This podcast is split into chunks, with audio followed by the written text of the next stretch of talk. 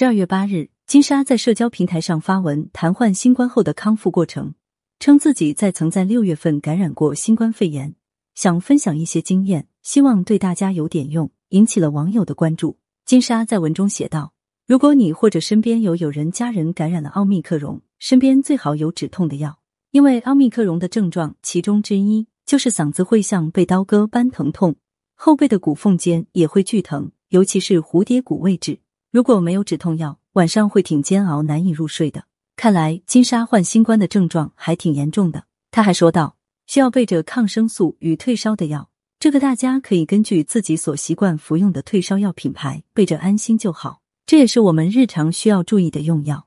据金莎讲述，就算新冠被治愈之后，也需要养护肺部。在康复之后，我也很容易因为直吹冷空调的风而复咳，见风咳，好像林黛玉。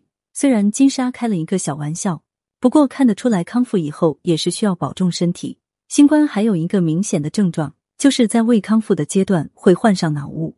金莎自曝会觉得说话说到一半，大脑时常一片空白，容易卡壳。为了快速能恢复记忆背诵能力，她只能每天狂补鱼油。金莎的分享也引发了网友的热烈讨论，纷纷在评论区表达了自己对于症状的看法。有网友认为，症状主要还是需要看个人体质。有人烧个一两天就好了，金莎的症状还是比较严重的。除了金莎患过新冠肺炎，还有很多明星也曾中招，情况各不一样。杨紫琼曾自曝被确诊为新冠肺炎，为此一切行程都取消了，人都清瘦了不少，让不少影迷为之担心。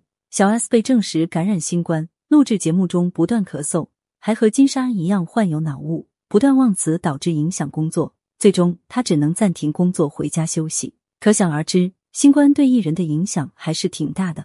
说起金莎，大家一定回忆满满。二零一零年，金莎参演和胡歌合作的电视剧《神话》，扮演吕素这一角色得到了观众的喜爱，金莎因此被大众熟知，名声大噪。如今，金莎已经康复，我们也为她感到开心，同时希望大家都能有备无患，有一个健康的好身体。